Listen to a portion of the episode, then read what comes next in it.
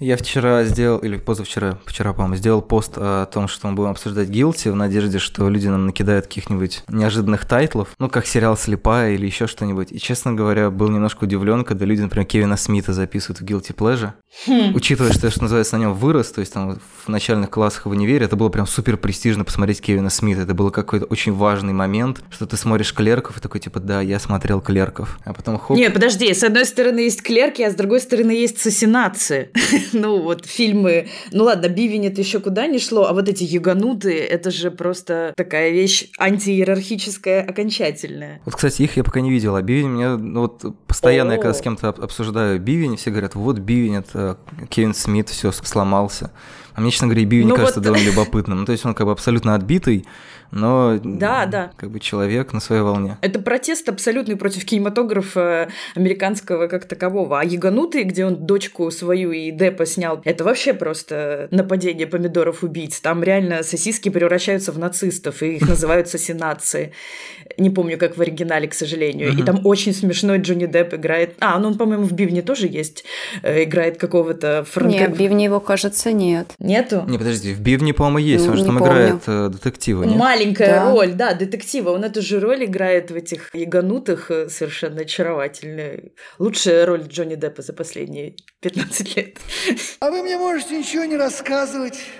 Я все знаю. Бонжорно, это подкаст Мандай Карма. Мы начинаем цикл наших августовских передач. И первый выпуск этого месяца будет посвящен обширной теме guilty pleasure или постыдных удовольствий. Пока открываются в России кинотеатры и люди приближаются к тому, чтобы снова посмотреть что-то на большом экране, мы как будто бы еще сильнее удаляемся от этой перспективы, вообще от какой-то актуальности и подходим к большим темам. Но мне кажется, что разговор о постыдном, об удовольствии, о вкусе и вообще о других часто используемых в разговоре о кино категориях всегда полезно, и мы так или иначе кусали этот крекер большой темы, и вот наконец-то мы возьмемся за него как следует. И сегодня делиться своими постыдными удовольствиями и непостыдными мыслями будут Оля Касьянова, автор подкаста In Presence и сокуратор этого месяца в Мандай Карме. Мы вместе с ней обсуждаем темы и всякие рабочие нюансы. Привет, Оля. Привет. И Ева Иванилова, литературоведка и лид-редакторка Русса Росса, сайта о хоррорах. Привет. Я Лёш Филиппов, редактор сайта Кинотеатр.ру и сайта журнала «Искусство кино». Как бы моя главная задача здесь – это напомнить о том, что будут спойлеры, хотя, в общем-то, тема большая, поэтому, может быть, мы что-то не заспойлерим или не будем спойлерить ничего, но на всякий случай я вас предупреждаю об этом. Что еще? Ну, наверное, в общем-то, все. Можно в добрый путь. Спасибо, что слушали наш подкаст. Да, начнем, начнем с этого, закончим. А, надо каждые 10 минут сделать такой контрольный замер. Типа, спасибо, что продолжаете слушать. Вы находитесь здесь. Не прерывайтесь. Да. Спасибо, что Спасибо, что не ушли гулять. Спасибо, что сидите дома. Ну вот, кстати, не все, не все. Я знаю, что многие люди очень рвутся в кинотеатры. В принципе, не могу их осуждать, но мне, честно говоря, супер стрёмно. Я не знаю, когда в ближайшее время пойду в кино. Ну ладно, это лирика. В общем, у меня есть ощущение, что, в принципе, и термин guilty pleasure, и в целом вообще посты стыдность того или иного произведения или там жанра, или, в общем, целой категории фильмов, все понимают супер по-разному, поэтому, наверное, будет справедливо начать с того, как вы вообще для себя определяете гилти. Может быть, вы ну, назовете какие-то конкретные примеры, или, может быть, даже у вас есть какие-то формулы, как вот мы с плакатным кино пытались вывести формулу плакатного, плохого плакатного фильма, может быть, с постыдного тоже стоит начать в какой-то в этой степи. Anybody? Лес рук. Это стыдная тема, все очень, все очень стесняются. Мне кажется, тут есть два способа говорить об этом. Первый – это теоретически пытаться эту категорию разобрать с историей определения этой категории, а второй – это чисто прагматический подход, то есть начать с того, как мы каждый для себя это определяем и как мы это используем в повседневности. Легкий и сложный путь. Ну, давайте с теории начнем, наверное, а потом перейдем к практике. Юху. Я могу вбросить пару фактов, которые я нашел, скажем так, из истории термина. Может быть, вы тоже их видели, но мне кажется, это будет любопытно. А, я прочитал, что впервые вообще термин guilty pleasure был использован в 1860-е в журнале «Нью-Йоркер» в отношении борделей. И потом как-то, в общем-то, это забылось, и потом только начало, по-моему, активно прям применяться в 90-е. 1990 Да, 1996 то есть типа, прошло больше ста лет, и вдруг этот термин стали очень активно применять и к кино, и там, не знаю, к поп-музыке, к чему угодно.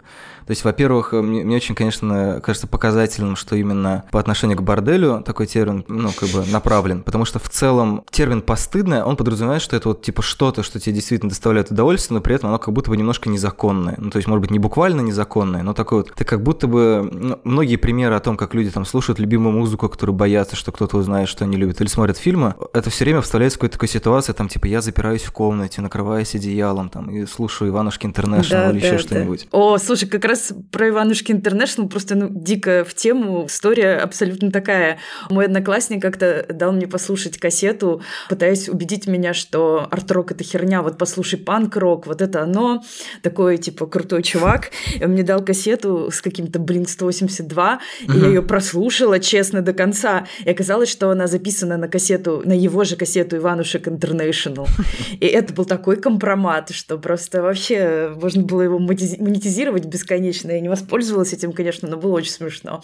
Ну, то есть там в восьмом классе это действительно было прям социальная проблема, если кто-то узнает, что ты слушал Иванушек Интернешнл, даже когда был маленький. Ты сейчас можешь это обналичить и передать привет человеку. Я бы хотела немного такую странную связь тут как раз провести между подростковым возрастом и борделями.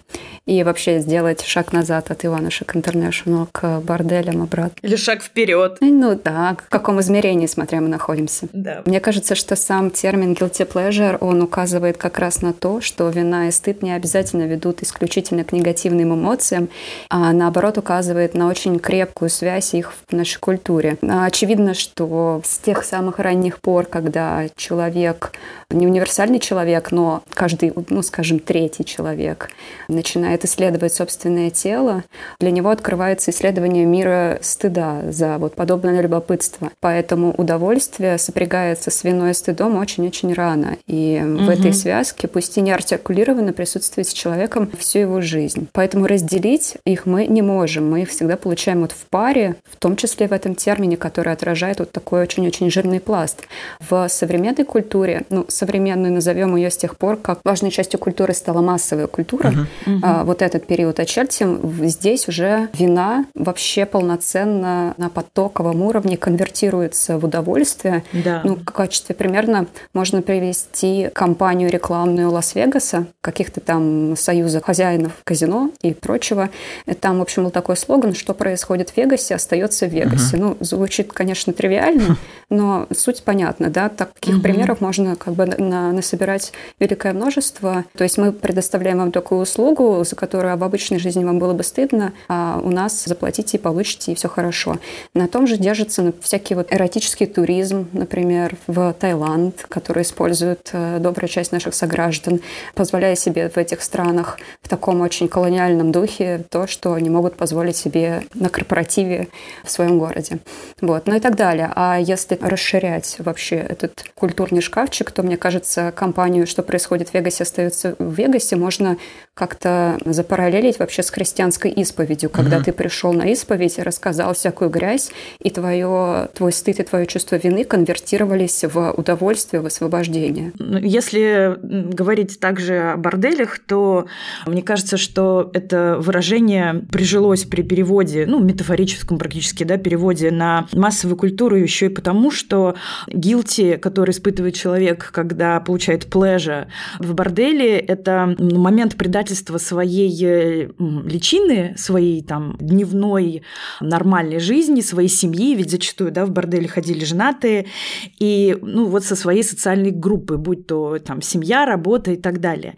И, в принципе, в таком массово-культурном смысле постыдное удовольствие, когда мы говорим о фильмах, телевидении в огромном количестве, мне кажется, телевидение – это главный ареал обитания постыдных удовольствий, а, вот, музыки и так далее, то здесь категория вины, она на самом деле внутренняя, да, то есть она не универсальная, а индивидуальная. Так какой группе культурной или вкусовой ты себя причисляешь, твоим гилти удовольствием будет то, что этой группе противоположно, что для одного человека, допустим, в принципе, совершенно нормально и является его как бы лицевым предпочтением, то для другого будет изнаночным.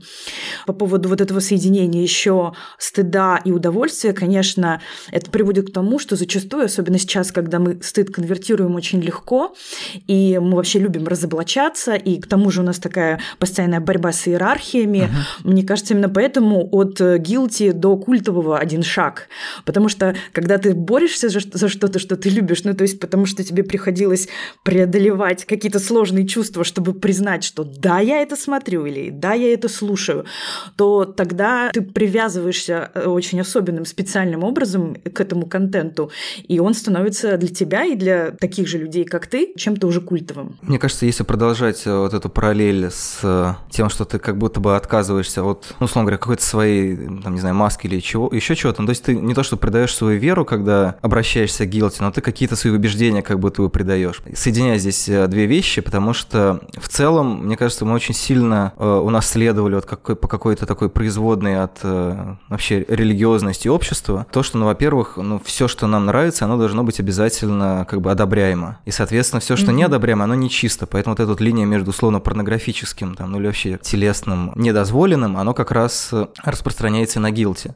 С другой стороны, получается, что и представление об истинном удовольствии, оно всегда, что типа удовольствие в труде, что вот ты посмотрел фильм Тарковского, очень хорошо поработал головой, получил от этого удовольствие, и ты молодец. Вытер пот со лба, как бы вздохнул тяжело, и молодец. Да, если ты получаешь удовольствие при просмотре, там, не знаю, сериала «Кадетство», который мы вспоминали э, до подкаста, то, скорее всего, ты получаешь какое-то бесовское удовольствие. Ты же, ну, типа, что, какую то работу проделал? На диване посидел? Нет, это не то. И это еще, мне кажется, довольно любопытно в связи с тем, что в целом очень сильно, как будто бы в культуре, ну, есть какое-то табу на чувства. То есть, вот, например, тоже, когда я читал про Гилти, там вспоминают, например, «Дивный новый мир», в котором, ну, в смысле, «Дивный новый мир» Хаксли, не «Дивный новый мир» без чувств, который был когда-то, а вот придуманный Хаксли в начале 20 века. Там же тоже есть как раз этот напор на то, что люди должны, ну, их чувства, они сильно к чему-то подчинены. И вот э, очень часто, что наши там чувства, они как будто бы должны быть подчинены каким-то нашим убеждениям, нашей вере, нашему социальному статусу. Там мы здесь mm-hmm. что-то не проявляем, там что-то не проявляем. А Гилти, оно такой типа, эй, чувак, ну ты, тебе же, тебе нравится это? Такой, нет, это,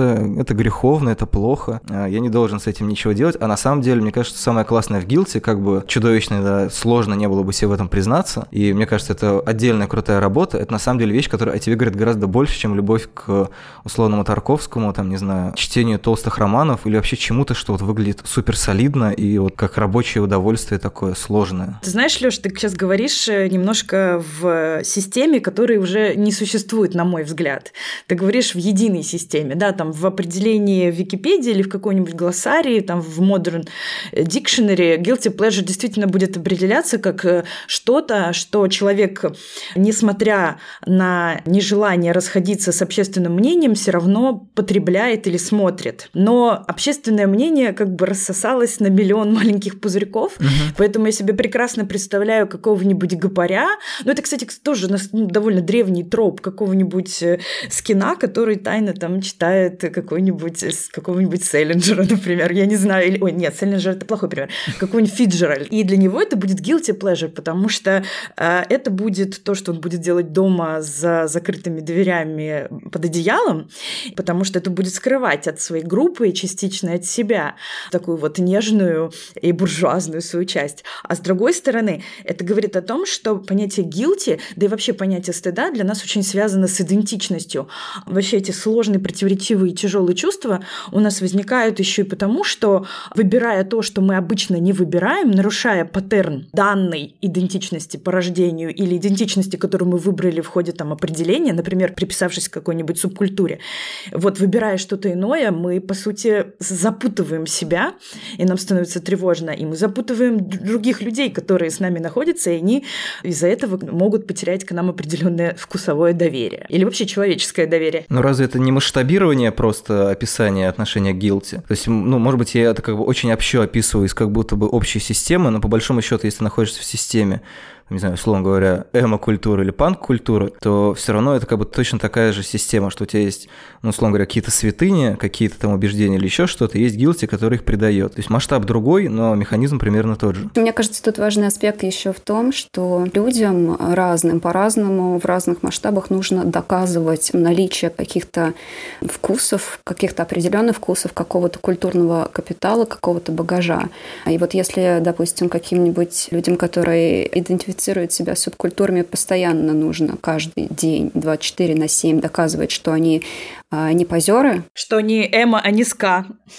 Да, да, всякие вот эти вещи Этим людям постоянно нужно это доказывать. У них нет никакой докторской степени по субкультуре эмо, чтобы можно было подрасслабиться и просто ее предъявлять. Поэтому эти люди наиболее зажаты в рамках общественно одобряемого вкуса, но под обществом в данном случае понимается вот эта малая социальная группа, вот эта конкретная субкультура. Но если мы поговорим о какой-нибудь других, более широких группах, то там появляется, соответственно, больше свобод. Мне тоже кажется, что это отчасти масштабирование и интенсификация, да, чем меньше меньше группы, тем меньше свободы. То есть в секте вообще все очень жестко.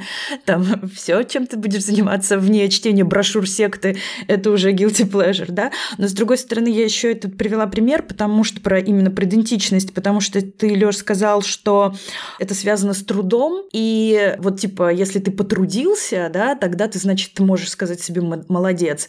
А если что-то для тебя идет очень легко и хорошо, то вот, значит, это плохо. То есть именно сама, ну, не знаю, там, сам уровень э, вкладывания интеллектуальных затрат, я не уверена, что это тут прямо такой первый критерий. С другой стороны, когда мы влекомы к чему-то, и нам этого нельзя, но мы до этого дорываемся, то, естественно, там будет такой уровень дофамина, когда ты смотришь, не знаю, зважены это счастливые, э, то у тебя такой уровень дофамина, что, конечно, это смотрится легко в запой, и ты можешь э, делать это много часов подряд, никакого труда у тебя не будет действительно занимать. Но это не обязательно связано с интеллектуальными затратами. Но труд может быть не буквально. Вот я уже сейчас сказал, что если относишься к какой-то группе, то тебе нужно, ну, что называется, доказывать свою принадлежность к ней. То есть, может быть, ты не воспринимаешь это как какую-то работу, да, что ты взял кирку и пошел там откапывать какие-то ценные знания, но ты все равно совершаешь некоторое регулярное жертвоприношение божеству своих интересов. То есть, если ты слушаешь mm-hmm. какую-то конкретную музыку, ты же не просто слу- гоняешь пять групп по кругу там. Вот открыл для себя Blink 182, и все, и на этом твоя работа как бы закончилась. Ты продолжаешь слушать что-то новое. Может быть, у тебя, это отдельная, конечно, тема, может быть, у тебя открывается э, вот этот пунктик, что все это попса, и тебе нужно найти вот какую-нибудь такую пан-группу, которую вот, ну, которая играет у тебя в соседнем гараже, и больше никто ее не слушает. Конечно, там э, это радикальный пример, но я имею в виду, что ты начинаешь как бы искать и формулировать для себя какую-то эссенцию того явления, которое ты любишь, поэтому мне кажется, самое увлекательное – это, конечно, споры между людьми, которые увлекаются чем-то одним, но, условно говоря, если вдруг в одном баре соберутся все авторы Руссороса, они, скорее всего, не договорятся как бы по поводу тех вещей, которые важны для хоррора. Это все равно у всех есть какая-то своя картина по этому поводу. И несмотря на то, что это, наверное, не воспринимается как некоторая работа, но тем не менее она формируется вследствие вот этой работы по просмотру, по осмыслению и так далее. А гилти, оно как будто тебя освобождает от осмысления. Хотя многие, конечно же, эту работу тоже делают. Они думают, типа, «А почему я это смотрю, почему мне это нравится, а что вообще в этом есть. Хотя за ним как бы формально сохраняется вот такой вот кино под пивасик, кино на вечерок, отключить мозги. То есть гилти, оно как бы собирается, ну, это тоже такой немножко диагноз помойка. Мне вообще кажется, что сейчас гилти умирающий термин, потому что все меньше вещей, к которым я, например, могу его применить.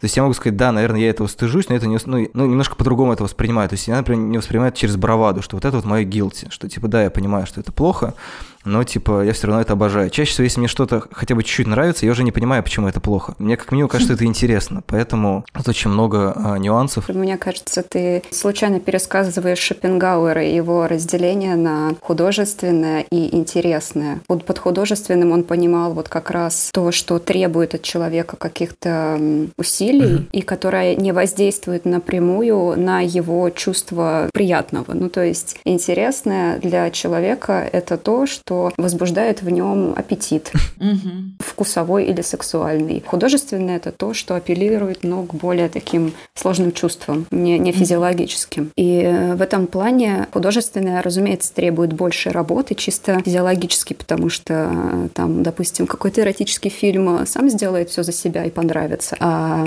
фильм условного какого-нибудь канского лауреата нужно будет постараться, чтобы полюбить. Вот если говорить о категории любить, да, то есть категория жвачки, да, категорию прожить, вот то, что Леша сказал под пивасик, это я понимаю, но на самом деле же то, что можно условно назвать там трэш-кино или плохое кино, но не обязательно совершенно пользоваться этими терминами, потому что они, на мой вкус, слишком объективны, то есть вот эту субъективную часть отнимают.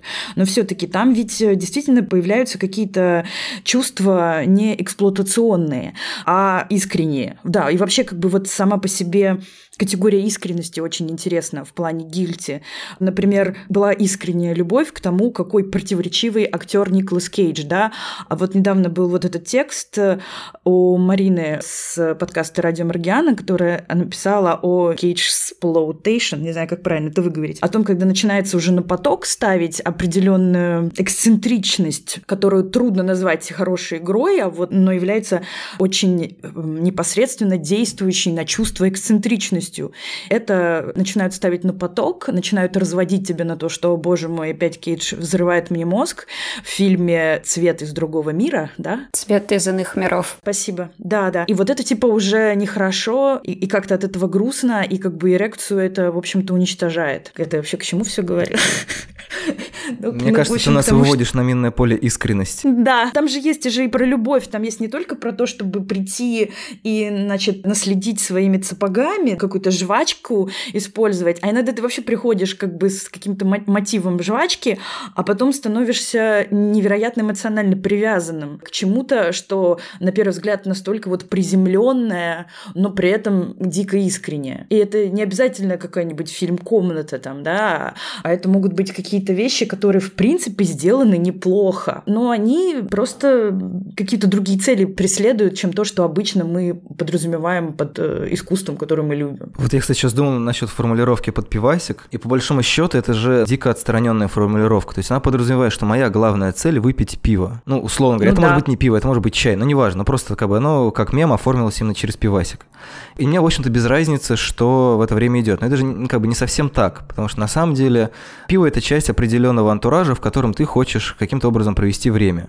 И ты выбираешь, ну, есть там у тебя в голове некоторая картина мира, в которой вот, ну, там, условно говоря, фильмы Марвел там или еще что-то. Это фильм под пивасик. То есть это фильмы, которые, вот есть фильмы для горя, есть фильмы для радости, да, как вот в свадебной клятве.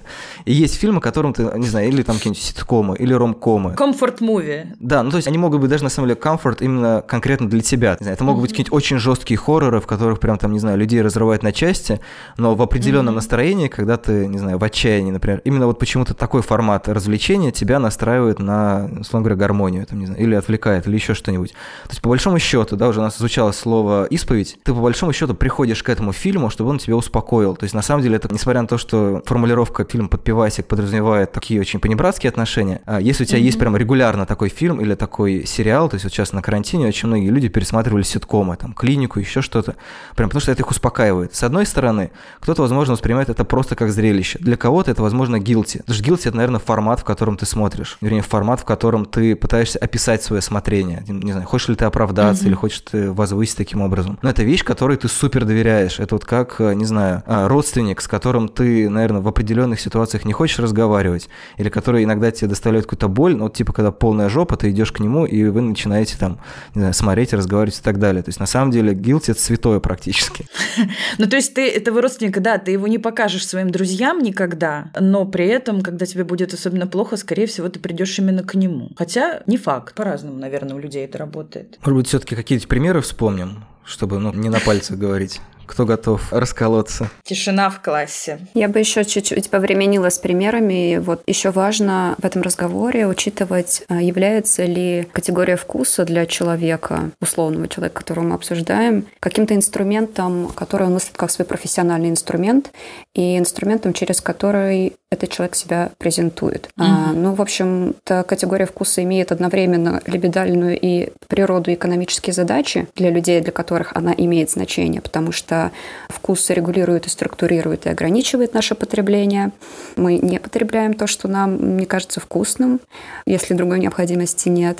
Соответственно, мы устанавливаем границы с помощью вкуса на наше потребление, но мы не сидим в замке со 120 слугами и не устанавливаем эти границы. Мы Э, устанавливаем границы для того, чтобы как-то работать э, с нашим временем, которое есть деньги. И таким образом вкус фактически превращается в наш инкорпорированный капитал. То есть капитал, который ну, не материализован, но вживлен в наше тело. И, по сути, является нашей отличительной особенностью ну, на рынке труда. Если, опять же, мы говорим о людях, для которых это вообще релевантно имеет значение. Ну, типа, допустим, о кинокритиках. Даже не, для, не, не профессиональное значение, но вот чисто коммуникативное значение для тех же фанатов хитов там панк-рока. Вкус – это инкорпорированный капитал, это то, что у нас есть в теле, это то, что мы можем предоставить, просто придя в какую-то компанию, раскрыв рот и начать выдавать какие-то суждения. Причем тут либидальность, но при том, что мы таким образом себя продаем, выставляем себя привлекательными, пусть не в прямом сексуальном смысле, но привлекательными в своей биологической уникальности, что вот мы такие одни, и мы в данном конкретном случае незаменимы. Вот, все это, все эти операции проводятся через именно вкус. Соответственно, если мы тратим свое время на что-то, что как бы не помогает нам инвестировать в этот вкус, ну, типа мы смотрим не Тарковского, а смотрим, не знаю, прожарку на ТНТ, то фактически вина, guilty, может возникать э, из чувства просто потраченного времени. Ну что, сегодня я заработал 0 рублей в символических, в свой культурный кошелек. Вообще вот эта экономическая и классовая составляющая вкуса и, соответственно, guilty, она очень интересна именно тоже потому, что она стремительно меняется. То есть понятно, что для кого-то низовая культура или лубок там, да, была всегда просто данностью и до сих пор является данностью и как бы единственным горизонтом первого порядка. То есть ты можешь, естественно, пойти куда-то в бок э, налево-направо, но первым, что ты увидишь да, в, в своей социальной данности, будет э, вот это. В общем, а если какая-нибудь графиня, соответственно, то ты, может быть, тоже покупаешь брошюру, брошюрный роман э, «Путешествие в остров любви» или какие-нибудь такие книги, которые будут публикует русская всячина паблик, но ты это будешь скрывать скрывать, да, потому что тебе должна нравиться опера, а это ты скрываешь под подушку, потому что это тебя разоблачает. Ты можешь обломать какие-то важные социальные контакты, например. Да, внезапно. совершенно верно, да. Теперь с этим все сложнее и в плане там иерархии, и в плане классовой смешанности всякой, и в плане того, что вот э, ты сказала, Ева, по поводу представления своей уникальности. Потому что если ты общаешься в обществе, где все смотрят Тарковского, то прийти туда и сказать, я вот вообще-то якобы там с антропологическим или не якобы с антропологическим интересом посмотрел прожарку на ТНТ, то ты, возможно, как раз какие-то очки таким образом заработаешь. Второе, что в этом смысле происходит, это то, что вот эта размытость между хорошим и плохим сейчас создает большое поле для спекуляций, где совершенно непонятно, как ты на самом деле относишься к материалу, который ты потребляешь, потому что вроде как нормально и потреблять и то, что тебе не нравится. И как бы вот это нравится, не нравится, вообще становится очень странным. Вот я рассказывала этот пример, да, из Зуландера, из второй его части, где понятно, что уже там и сценаристы, и все уже немножечко такие люди постарше поколения, э, да, Уилл Феррелл, там и Бен Стиллер, uh-huh. и они, собственно, создают там персонажа, которого играет мальчик из СНЛ, э, который встречает героев из конца 90-х, начала нулевых, собственно, который играет Бен Стиллер и Уилсон, и он говорит, э, типа, о, вы такой отстой, класс, ой, вы такое говно, супер, о, вы такая мерзость, э, зашибись. Культура современная, где искреннее отношение и ироническое всплетаются в какого-то генно-модифицированного хомячка, она уже просто создает э, невозможность понимать, где стыд, а где наслаждение. Все сплелось вместе. Мне кажется, что люди, как ты, Леша, сказала, что вообще самоидентифицировать себя через стыдное – это очень интересный путь, это действительно так, и об этом классно еще поговорить. Но люди, поскольку сейчас очень любят себя саморазоблачать, то мне кажется, что Guilty действительно стала таким попытком найти новый фронтир, да, найти новую границу, куда я могу зайти и не устыдиться, расширить свой вкус. И если раньше там Guilty это было смотреть телек, то сейчас посмотреть телек в каком-то иронически искреннем смысле это совершенно нормально. И люди начинают начинают, эм, допустим, говорить, э, ну, для меня guilty pleasure – это смотреть об убийствах, ну, публично говорить, там, смотреть фильмы об авиакатастрофах или там о жестоких убийствах и так далее, реальных там, да, допустим. И, в общем, люди пытаются вообще как бы сама категория морального и аморального, она во многом становится публичной из-за, наверное, каких-то мега сложных процессов, которые долго обсуждать и вообще не знаю, но мне кажется, что не то чтобы сама категория guilty pleasure, она умирает, оно просто куда-то, по-моему, переходит в какие-то новые рамки. А может, и умирает действительно, не знаю. Об этом действительно стали меньше говорить в последнее время.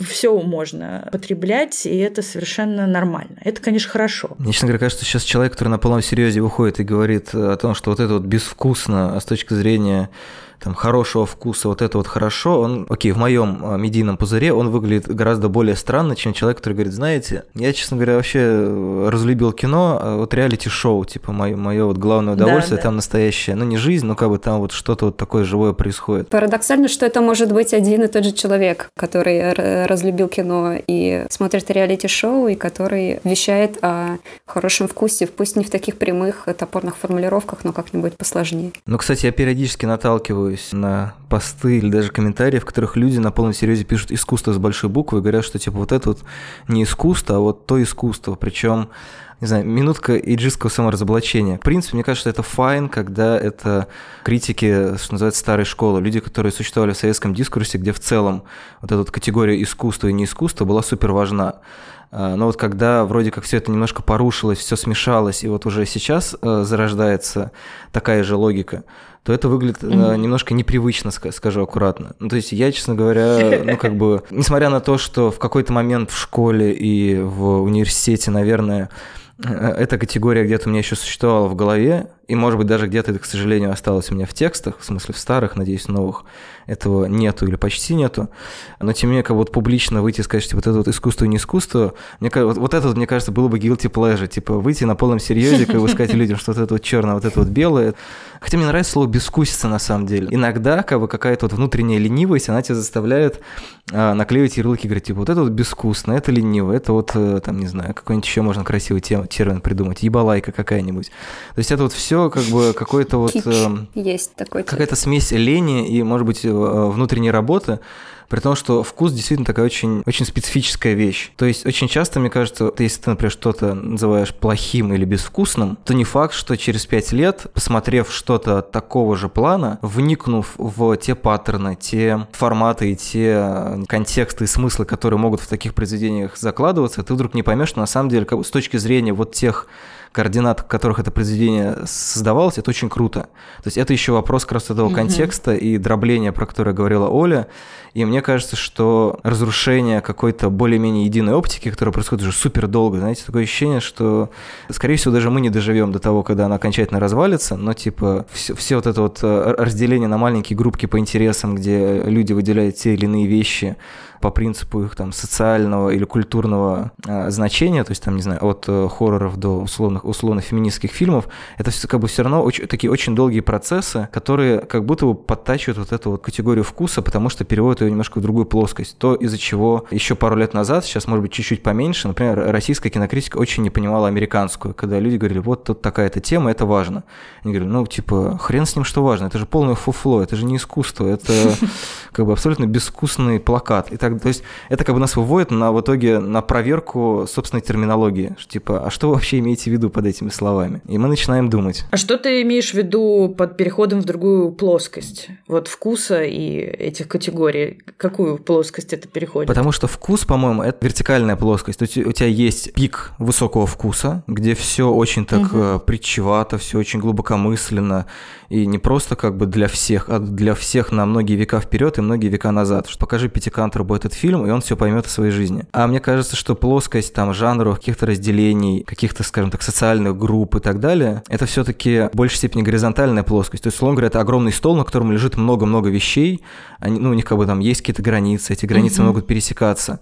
И, в общем-то, они не, не иерархичны по отношению друг к другу. Ты просто понимаешь, что это как бы разные стеллажи в библиотеке. Ты можешь пользоваться да, да. только одним из них, ты можешь их смешивать и так далее. Но категорию вкуса это не убьет. Вот как сказала Ева по поводу капитала, да, и по поводу необходимости какой-то определенной идентичности, находясь на какой-то точке этого стола, вот то есть относительно друг друга как раз иерархическую связь это не убьет. Это вот относительно какой-то абсолюта, вот этой вертикальной линии, которая теперь, видимо, существует исключительно умозрительно, то да, конечно, они находятся все на одной какой-то прямой. Но относительно друг друга все равно будет бесконечная война сомнений, кто я и кому я принадлежу. К этому можно спокойнее относиться со временем, потому что это не вопрос снобизма. Мы просто, особенно лет 10 назад, снобизм, по-моему, было какое-то слово года. И вот снобизм, антиснобизм, обратный снобизм и так далее. Снобизм всех против всех.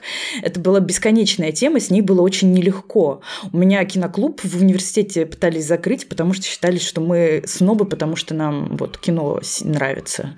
Там была тема ВКонтакте, э, написана анонимная о том, что типа вот этот киноклуб – это оплот снобизма, вопросительный знак, а мы при этом принимали любые фильмы, которые бы нам принесли кто угодно, кто хотел бы их показать. То есть была такая проблема, но вот если она окончательно-окончательно постепенно сойдет на нет, и категория вкуса не будет восприниматься так остро, то это было бы, мне кажется, всем от этого было приятно и полезно. Я просто вел к тому, что когда ты понимаешь, что у тебя на столе много очень, очень вещей, то ты, возможно, гораздо больше думаешь о том, что типа, а, вот понадкусываю там, или не знаю, а вот интересно, что здесь? То есть ты немножко отвлекаешься просто. То есть, возможно, действительно совсем угу. отказаться от вкуса, так как э, когда-то нам уже показали эту классную линейку, по которой можно все мерить и отсекать то, что тебе не нравится, и возносить то, что тебе нравится. Ну, я не знаю, насколько это универсальный рефлекс. Все-таки я, к сожалению, не могу от него отказаться. То есть, типа, если мне что-то очень нравится, я, типа, супер счастлив. Э, хочу, ну, э, хочу этим как бы делиться. Если мне что-то не нравится, я могу тоже. Иногда мне хватает э, так-то ума промолчать, а иногда меня так бомбит, что тоже как бы тебя куда-то в сторону несет. Это, кстати, тоже такое немножко постыдное удовольствие написать про то, что тебе кажется говном, что мне это кажется говном. В общем, мир состоит из постыдных удовольствий в целом. Расходимся. Все, что не сделаешь, все постыдно. А, вот, кстати, про любителей Тарковского и про прожарку. Мне вообще, честно говоря, кажется, что вот в какой-то момент поделиться с людьми, с которыми у вас вроде как такие духов, высокодуховные отношения на почве любви к чему-то, термин высокодуховный в кавычках, это может быть все что угодно, но вот типа это как будто бы открываешь, ты говоришь, знаете, вот я еще это смотрю.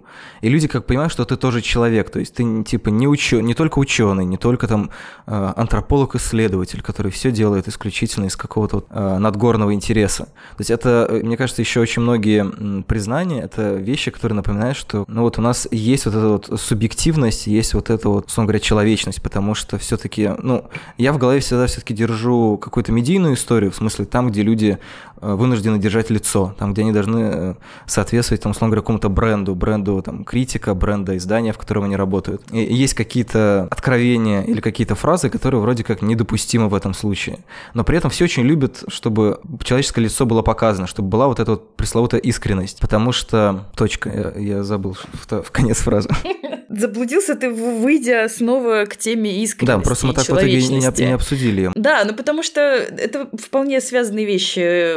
Телесная, приземленная и человечная, они на самом деле недалеки друг от друга, такие категории. Поэтому, да, конечно, сказать, что ты тоже, значит, что-нибудь там это кадетство смотришь, это вполне... Это... А кроме кадетства-то что-нибудь есть еще что-нибудь погорячее, пострашнее? Мне кажется, что для меня вообще то, что более-менее похоже на гилти, лежит в плоскости YouTube. Посмотреть какую-нибудь, как я уже пользовался термином, ебалайка на YouTube э, для того, чтобы типа отключить мозг, вот как бы это вот вещь, которая... Ну вот, наверное, я бы это назвал guilty pleasure. То есть посмотреть какие-нибудь реакты, в котором люди сидят, смотрят какие-нибудь еще более безумные видео, типа часа суда, и отпускают порой э, супермерзкие комментарии по этому поводу. Это вот мое guilty. Пошли признания. Я таким образом смотрю э, периодически YouTube-шоу э, Никиты Михалкова как раз. Э, ну, но это такое что-то смежное. Я не чувствую никакой, никакой вины, никакого стыда за этот просмотр. Но это такой э, монстр Франкенштейна из Guilty Pleasure и Hate Watching. О, во, вот это тоже интересная тема, где заканчивается Guilty Pleasure, начинается Hate Watching вообще. Ведь это же вроде бы противоположные эмоции, но, как известно, от любви до ненависти один шаг и, и обратно. Ведь хейтеры — это самые нежные фанаты. Любая Ольга Бузова вам скажет, что хейтеры — это самые нежные фанаты. Хотела еще три копейки вставить про Михалкова. Просто я при просмотре его шоу не чувствую никакого стыда и вины, потому что я как раз знаю, на что я трачу свое время здесь, потому что это все-таки ну, такой важный столб отечественной культуры, как бы к нему не относиться. И если а, исследовать культуру, а не просто искать pleasure, неважно какое там духовное или телесное в ней, то надо исследовать вообще каждый сантиметр по возможности. Михалкова, ну, не обойти, не объехать. И поэтому, когда я это смотрю, меня, конечно, начинает иногда просто вырубать, и я уже просто ору э, в монитор, э, но как раз продолжаю делать работу. И вот очень интересно, как мне это не приносит никакого удовольствия, так же, как, не знаю, моему отцу не принесло бы удовольствие смотреть пресловутого Тарковского. И в том и другом случае это работа. Так а где же тогда плежер, Ев? Ну, я не знаю. Это, как мне кажется, это немножко садомазохистская практика э, вот, в том, чтобы это смотреть и слушать. Но еще интересно всегда, я люблю смотреть и слушать и читать тех, с кем я максимально не согласна практически во всем. Ну, потому что это делает меня сильнее в, мою, в моих же аргументах. Вот в этом плежер, наверное. Ты говоришь о том, что полезно знать, условно говоря, поле, в котором ты работаешь. Но все-таки очевидно, что знать все поле, условно говоря, говорения о кино и тем ну или там, не знаю, деятелей кино. То есть это как бы супер большое поле. То есть ты за всеми не уследишь, и все равно какие-то защитные механизмы, какие-то вкусовые механизмы или еще что-то, они тебя защищают от того, чтобы перегреться и не превратиться в компьютер из матрицы, который пытается обработать весь огромный мир. То есть что-то все-таки выделяет Михалкову из, из этой... Ты же не, не читаешь, наверное, все тексты, не смотришь все интервью с, со всеми деятелями культуры. Помимо того, если вдруг тебе нужно написать про что-то, что они сделали, там, про какой-нибудь фильм, тогда ты находишь э, их интервью. Как бы тут, мне кажется, э, логика в том, чтобы следить за процессом, она все равно как бы избирательна, и поэтому Михалков, он э, здесь не, не только поэтому. Ну да, я и говорила, что Михалкова не объехать, в отличие, не знаю, от Непознера, например. Mm. Э, не объехать при разговоре о российском кинопроцессе. Оратор, он не бездарный, это очевидно. Через такую призму интересно наблюдать за всем этим. А еще про Плежера и Михалкова, например, там можно послушать, как Михалков своим голосом обращается к своему соседу по даче Паше, у которого, который захейтил шоу Михалкова, потому что это шоу для быдла, и Михалков своим знаменитым голосом э, в шарфе с золотой нитью говорит «Паша, ты что, вот так, и это тоже довольно э, занятно guilty pleasure. И усы у него прекрасные вообще.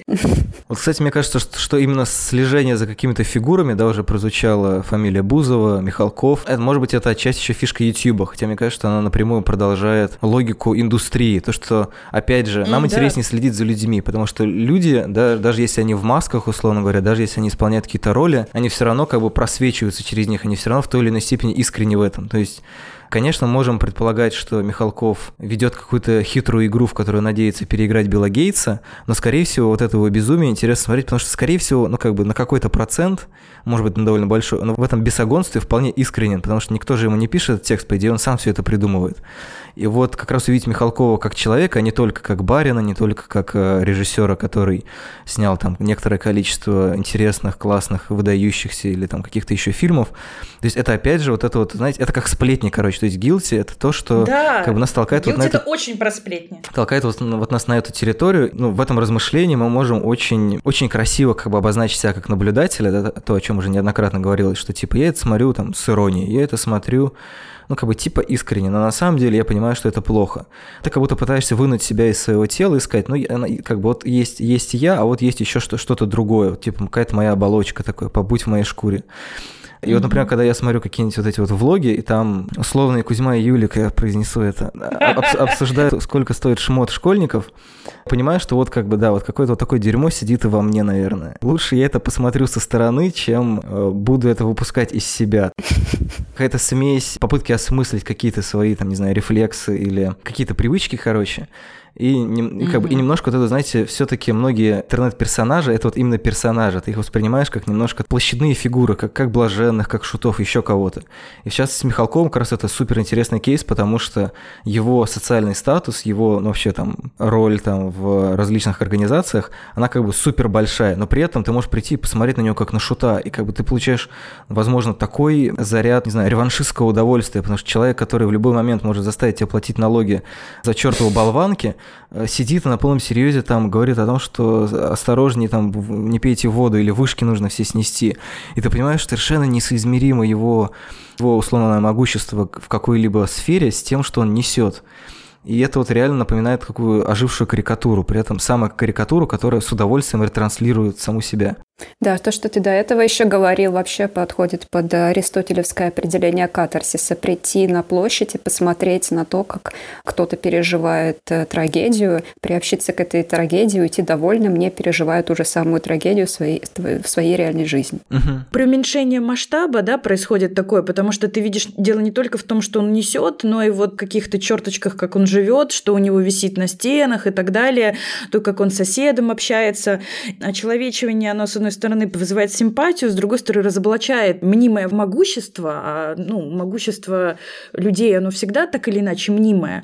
И мне кажется, что точно так же это работает и в обратную сторону. Как сходить наверх можно с помощью guilty pleasure и наблюдения того, что вне твоей иерархии, так и сходить, э, условно говоря, вниз. Посмотреть сериал «Слепая» все таки Потому что, да, ну, то есть, Чек. на самом деле без этого никак, да, потому что э, что интересно в сериале «Слепая», который реально полстраны с огромным удовольствием смотрит, считает, что баба Нина настоящая, и они перед каждым выпуском ставят дисклеймер, что она не настоящая. Ребята, хватит писать нам письма, искать ее в интернете, это все мошенничество. Перестаньте, при том, что, ну, понимаете, там сделано все очевидно немножко не то чтобы на уровне Universal Pictures. Казалось бы, иллюзия присутствия не такая качественная, но при этом можно начать это смотреть как такой лол кек чебурек, типа вот какие-то странные, блин, приходы какие-то несчастных людей, очень плохо одетых всегда, и которые живут в очень-очень неприятных квартирах. Они приходят к бабке, говорят, как мне приворожить Колю. Коля твой, короче, просто нужно брать фотографию, где вы целуетесь, нельзя показывать фотографии, выставлять, где целуетесь. В общем, дает какой-то совет и так далее. И потом все, хоп, отца, все работает. Это все как бы первый слой. А второй слой э, того, что эти люди, там, например, очень часто почему-то показывают людей в нижнем белье и в трусах. Uh-huh. И они все очень неважне, неважнецки выглядят реально. То есть это крепота. Совсем не то, что ты обычно ждешь от кастинга на э, сериал, у которого большой рейтинг. Но я уверена, что это все сделано осознанно, потому что ты таким образом, ну, или ты себя ассоциируешь, потому что ты сам живешь в съемной однушке, а если ты не живешь уже съемной на однушке, но на самом деле ты тоже как бы оттуда вышел, и это твой там народный корень, то ты так немножечко туда возвращаешься, и тебе там хорошо. То есть сначала ты такой, ой, ой, фу, да, а потом ты понимаешь, что нет, на самом деле это абсолютно тоже твое, это тоже часть тебя, это совершенно такой в определенном смысле искренний продукт, необходимый для вот такого взаимного отзеркаливания. Но лучше долго этого не делать, потому что можно сойти с ума. Я посмотрела некоторое время, потом все-таки решила, что хватит.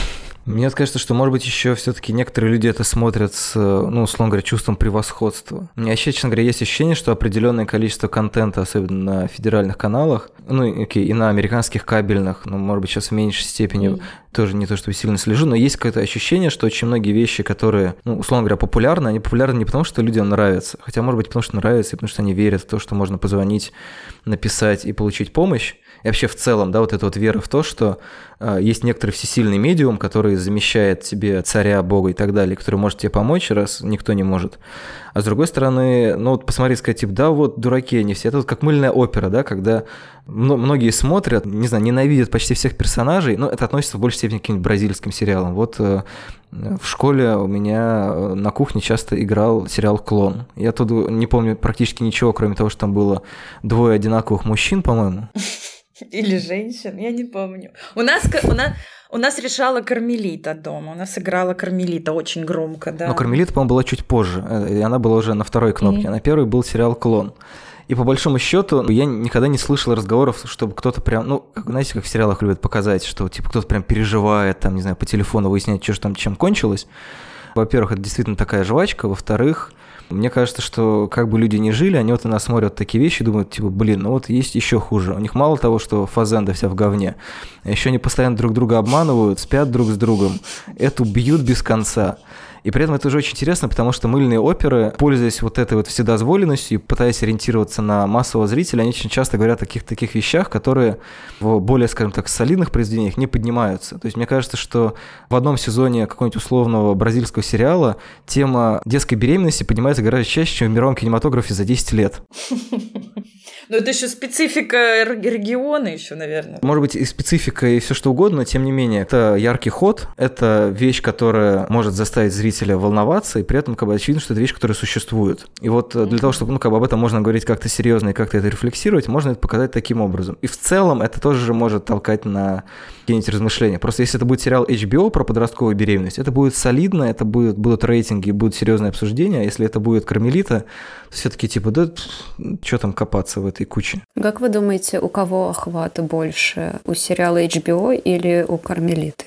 Если в России, я думаю, без шансов у Кармелиты. Давайте предположим абстрактную ситуацию, что при этом сериал HBO не переводится ни на какой язык, остается на английском. Ну, чтобы для чистоты эксперимент. Трудно сравнивать сериал 2000 э, года и какие-нибудь хиты эпохи новой сериальности честно говоря. Но есть сейчас какие-нибудь аналоги? Я даже не знаю, что сейчас на, на рынке мыла. Я только знаю, что какой-нибудь TLC на самом деле, конечно, смотрит больше, я думаю. Вот если сравнивать в рамках, допустим, американского телевидения, да, то думаю, что, конечно, TLC все со зрителем лучше. Но, честно говоря, даже уверенности не испытываю. Подожди, а что такое TLC? Это такой канал, который весь как бразильский Русский сериал – это канал с очень странными передачами. Например, ремонт для карликов, платье для невесты э, весом 300 килограмм, медиум с, со Стейтен Айленд, такая тетка с длинными ногтями, или типа охотники за гаражными распродажами. Всяческие такие вот передачи о самых странных или экстремальных, немножко похожим на гик-шоу или фрик-шоу, такими закидонами. У них целый вот э, такой эфир увлекательного, э, жвачного такого контента. Он эм, переводится на русский, у них есть, по-моему, даже русская редакция, и на некоторых, э, в некоторых кабельных пакетах, во всяком случае, недавно он существовал. Это, конечно, очень гилти. Это такое гилти pleasure, это настоящая площадная ярмарка. Я его тоже смотрела с большим удовольствием. Самое лучшее, самое интересное в, в таких вещах, как TLC, это даже не смотреть, а писать при этом кому-нибудь, типа, я сейчас смотрю шоу, и ты описываешь словами uh-huh. это шоу, что там происходит, и тебе никто не верит, и все присылают тебе смайлики со взорванными, взорванными головами, потому что именно в пересказе это, по-моему, действует еще сильнее, чем непосредственно. Я сейчас подумала, что сейчас термин э, guilty pleasure может принимать дополнительную такую сторону, том плане, что аспектом вины может становиться то, если вдруг тебе искренне весело на откровенно расистском или сексистском фильме. И mm-hmm. ты испытываешь вину и не хочешь никак э, публично в этом нигде расчехлиться, что mm-hmm. вот да, мне очень весело от такого фильма. Мой пример про влоги, это вот про это, потому что когда ты смотришь абсолютно дремучие какие-то шутки, там как бы все равно половина из них шлак, но есть некоторые, которые ты понимаешь, типа, блин, не знаю, кому я бы мог это пересказать, наверное, никому. Это, в принципе, краткое описание российского стендапа вообще, то, что да, ты говоришь про про, про шлак и редкие-редкие какие-то проблески. Для меня это скорее хейт-вотчинг, мне скорее больно вот от этого. А все таки что касается guilty, мне все таки кажется, что вот этот элемент pleasure, что тебе реально хорошо, он, конечно, первостепенен. Мне кажется, все таки с хейт-вотчингом их нужно разграничивать. Я так понимаю, что вот лично для меня, вот как ты говоришь, Лёш, что себя можно как-то анализировать и других людей анализировать именно через pleasure, да, а не через хейт-вотчинг. Вот, потому что, ну, ну, ненавидеть, особенно сейчас, мне кажется, легко, то для меня я понимаю, что вот все такое вот приземленное, очень народное, очень такое простое и вокруг реалити, скорее всего, такое завязанное, вот это для меня то, что это искренне доставляет мне искреннее удовольствие, не удовольствие человека, который пришел самоутвердиться. А есть вещи, куда ты приходишь действительно самоутверждаться. И мне кажется, вот э, с этим лучше осторожнее, потому что на это подсаживаешься, на самоутверждение. Потихонечку э, подводя к финалу, мне кажется, что это опять же смыкается с нашей любимой темой искренности, потому что guilty чаще всего нам позволяет все-таки смеяться не над произведением, а немножко с ним. То есть нам супер да, стыдно, именно. но мы понимаем, что и люди, которые там на экране, вне зависимости, в каком они качестве, типа актеров, или они там как бы играют себя, mm-hmm. в смысле, что они все равно э, находятся в состоянии маски что они вполне искренне как бы это говорят. Может быть, у них есть какое-то проскакивает какое-то внутреннее ощущение силы, что они могут сказать ту или иную мерзость, но при этом они как бы mm-hmm. это говорят не для того, чтобы получить классы. При этом еще интересно смотреть, как, как это может меняться. То есть, если я говорю про влоги, то ты можешь видеть, как люди с прям такими мощными гомофобными шутками, например, становятся супер, ну как бы не супер аккуратными, но гораздо аккуратнее. И как они тоже меняются. И это какой-то тоже такой очень сериальный процесс, когда ты видишь эволюцию, ты видишь, что люди как бы все-таки тоже что-то что читают, им что-то говорят, и они тоже о чем-то там, не знаю, думают и начинают э, на что-то обращать внимание больше, на что-то меньше.